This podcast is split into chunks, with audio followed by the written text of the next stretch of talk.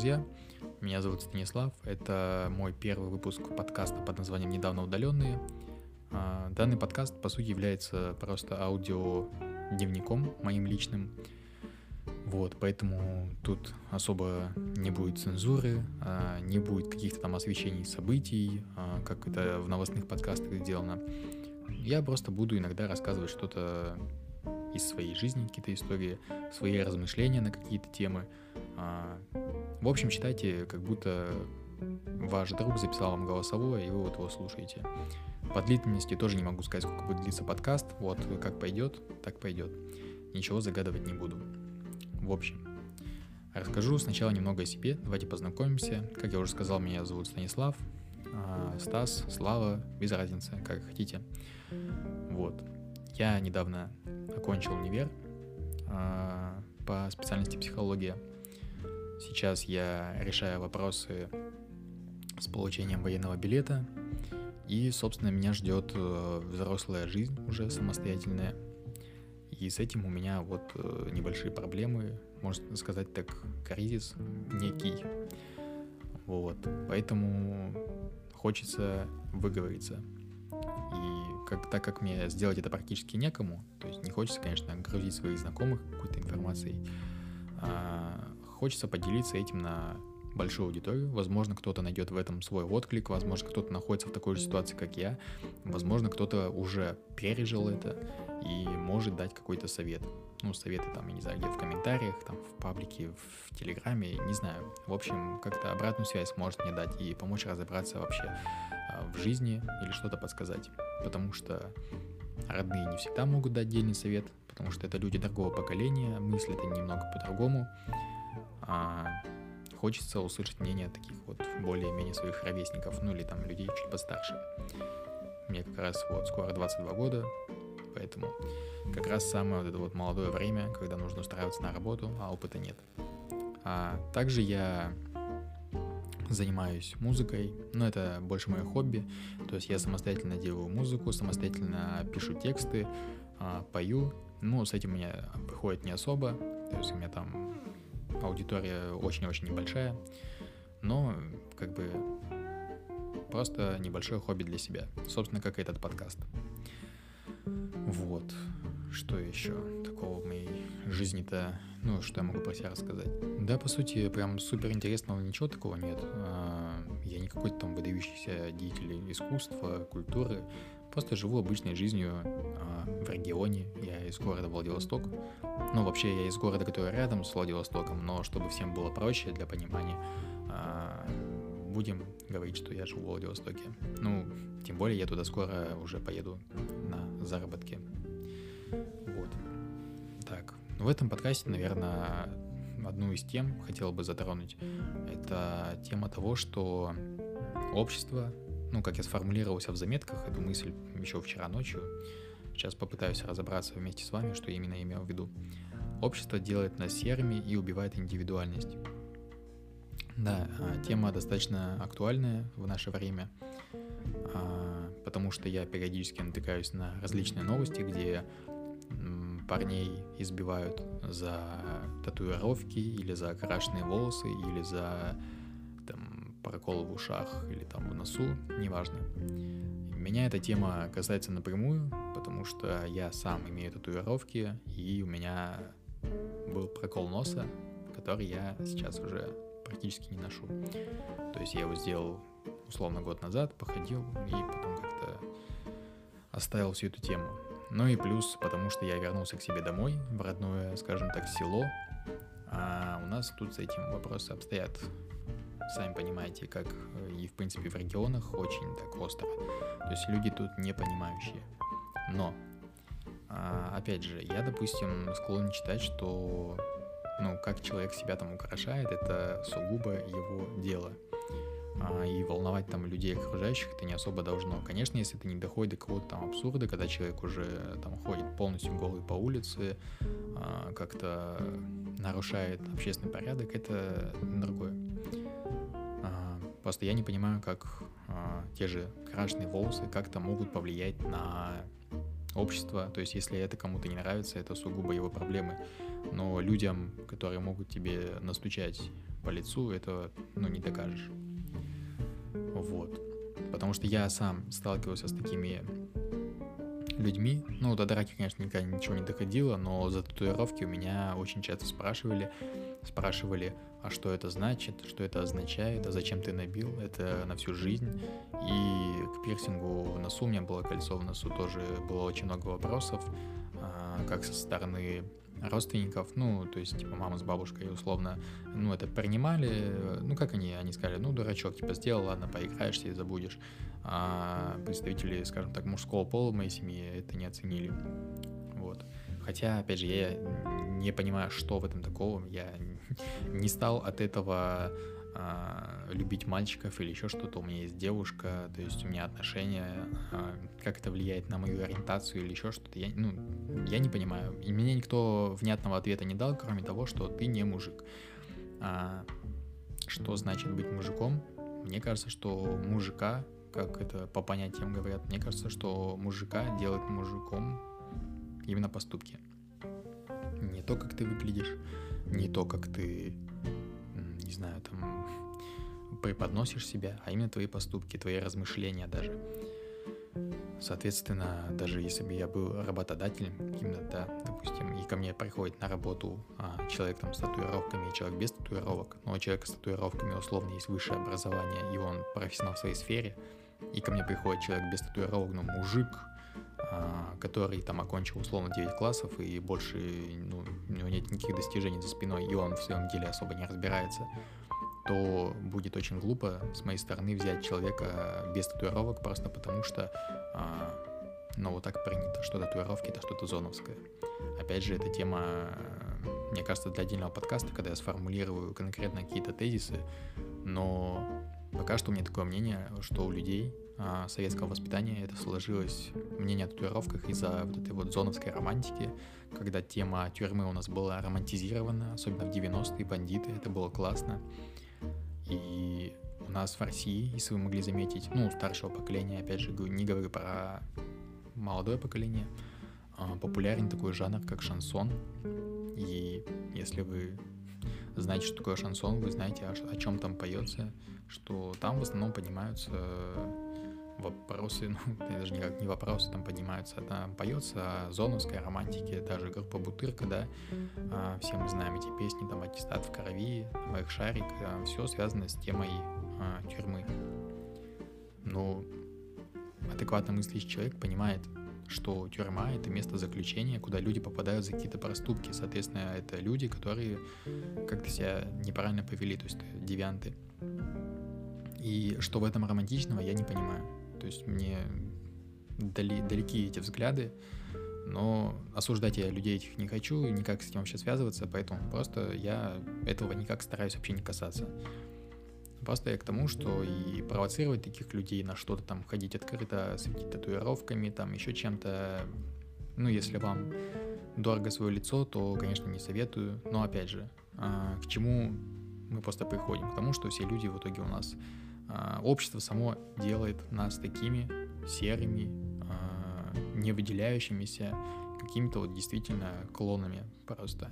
Человек пытается выделиться, общество его топит, говорит, нет, так нельзя, ты неправильно, ты вот какой-то не такой, как все, скажем так, так поступать неправильно. А почему они так решили, не знаю. Никому это не известно. Поэтому также и вопросы с музыкой обстоят.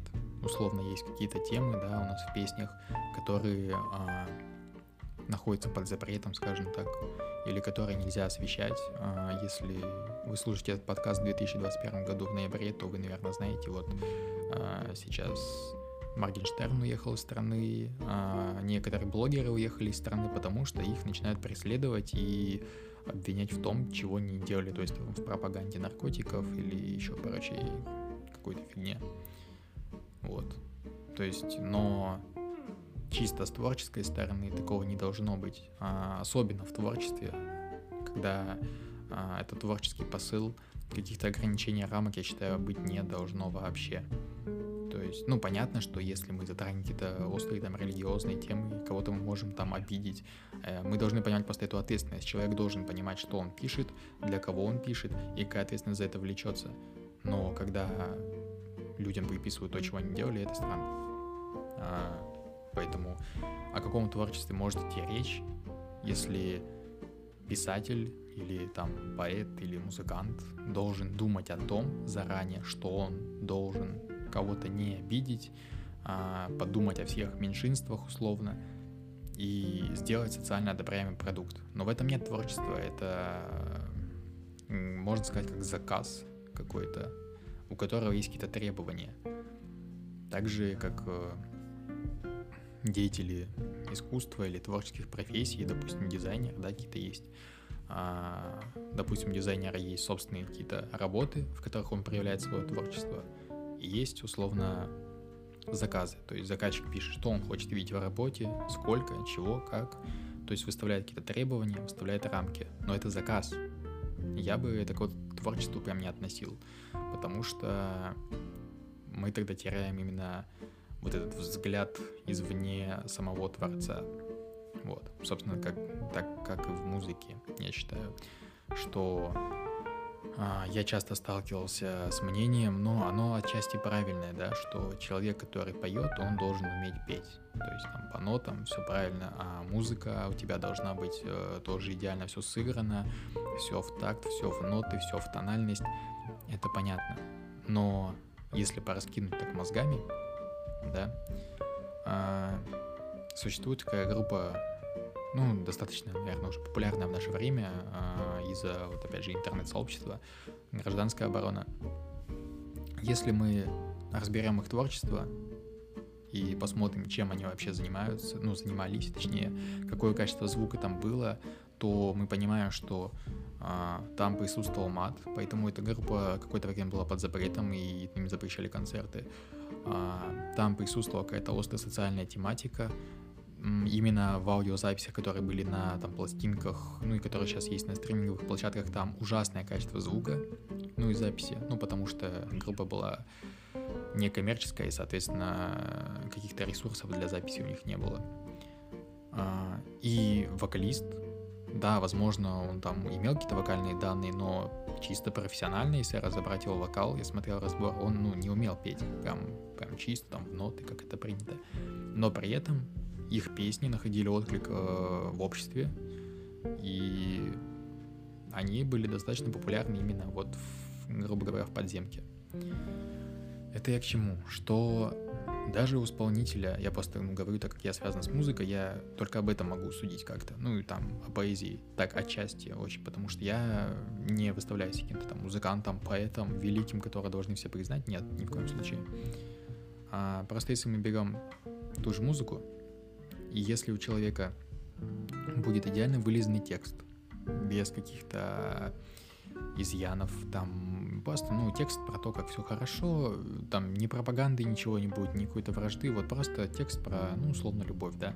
И то даже в текстах про любовь часто проглядывается тематика какой-то трагичной любви, типа там смерть какая-то, а, ну, трагичные истории, они больше находят отклика у людей, чем счастливая история, потому что жизнь не сладкая и преподносит очень много сюрпризов.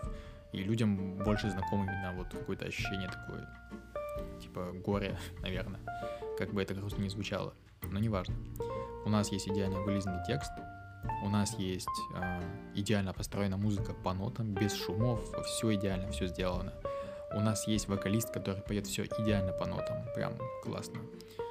Но э, в чем тогда заключается здесь именно творчество и в чем заключается отклик людей в этой песне, в чем должен быть. А, возможно, там будет какой-то кочевый мотив, и это будет поп-песня по радио играться, да.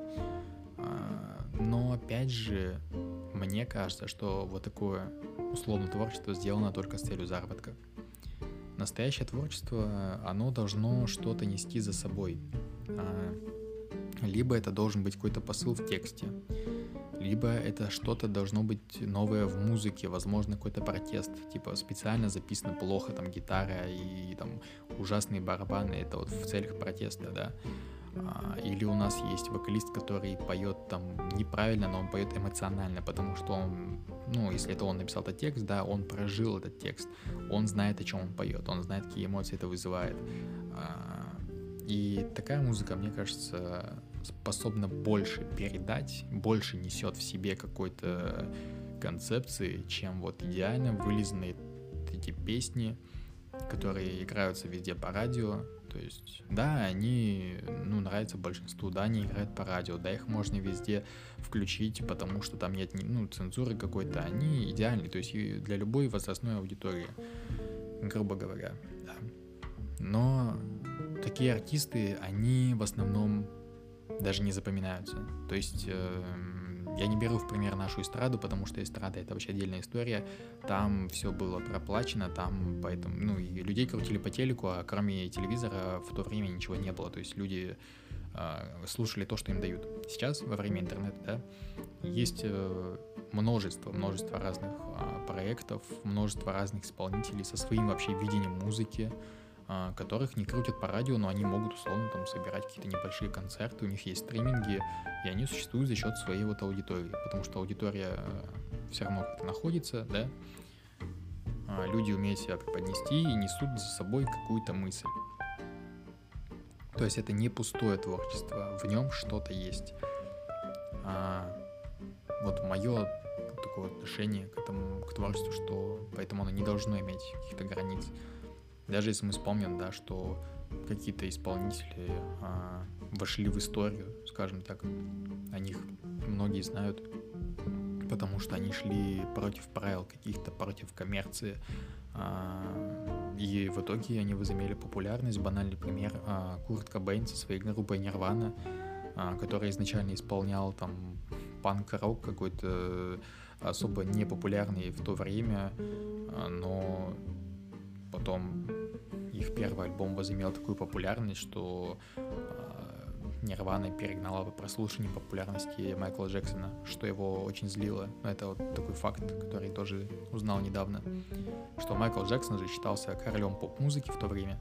И вот представьте Майкл Джексон, который много лет строит свою карьеру, а, и ему говорят, что его сместил какой-то парень из какого-то вообще там городка небольшого, он жил там в бедности, насколько я знаю. А, просто парень, который играл гранж, выходил на сцену там с немытой головой в какой-то рваной одежде. А, на самом деле Курт Кобейн тоже не обладал безупречными вокальными данными, как тот же Майкл Джексон, но его песни вот нашли отклик именно в молодой аудитории, они нашли отклик э, в обществе, за их текстом стоял какой-то посыл, какая-то мысль, а, поэтому он, собственно, и обрел такую популярность. Конечно, на этом уже потом хотели нажиться продюсеры, и там второй альбом уже писался с ориентацией на вот этот Smells Like Teen Spirit песню, чтобы такие же хиты были, но Курт Кобейн, насколько я знаю, это не нравилось, он этого не хотел, этой коммерции. Ну и по официальной версии Курт не выдержал этой вот популярности и покончил жизнь самоубийством. Хотя тут опять же спорная версия, тут можно бесконечно спорить, потому что также существует версия о том, что его убила его жена, там что-то ради денег, э, ну, в общем, неважно. Версий очень много. Это как с любыми кумирами поколений, все Всем хочется верить в конечно, что все хорошо и ничего не произошло. Так же, как говорят, что Тинтасьон тоже жив, где-то там находится на островах, так же, как и Виктор Цой. Но, к сожалению, мне кажется, что реальность такая, что они действительно ну, погибли. А, но фанатам хочется вот верить в лучшее. Ну, на этом, я думаю, первый выпуск э, стоит закончить потому что это, грубо говоря, пилотный выпуск, и мои мысли тут были очень не структурированы, потому что я с одной темы перескакивал на другую. А, но опять же, воспринимайте это просто как э, очень длинное голосовое какого-то своего знакомого. А, мне также было бы интересно узнать, дорогие друзья, что вам интересно было бы узнать, ну, тавтология, неважно, что бы вы хотели узнать э, из моей жизни вообще, что я могу вам рассказать такого а, в чем вы были бы заинтересованы. Может, вас волнуют какие-то проблемы, я могу как-то помочь, я же психолог, как-никак, вот. Поэтому будет приятно получить обратную связь, а, также узнать про какие-то недочеты, что стоит подкорректировать, а, там, возможно, по обработке звука какие-то советы, потому что я в этом не профи, я любитель, вот у меня есть микрофон, у меня есть компьютер, я записываю, а, ну, кое-как сделал там эквализацию, стандартный набор и там компрессию. Но в основном это все по-простецки так сделано. Поэтому до новых встреч. А, следующий подкаст выйдет, э, не знаю даже когда, когда вот будут темы какие-то, когда я все прям обдумаю. А, вот. Поэтому до новых встреч. Приятно было поговорить с вами, рассказать вам а, про себя, про свои увлечения. Всем пока.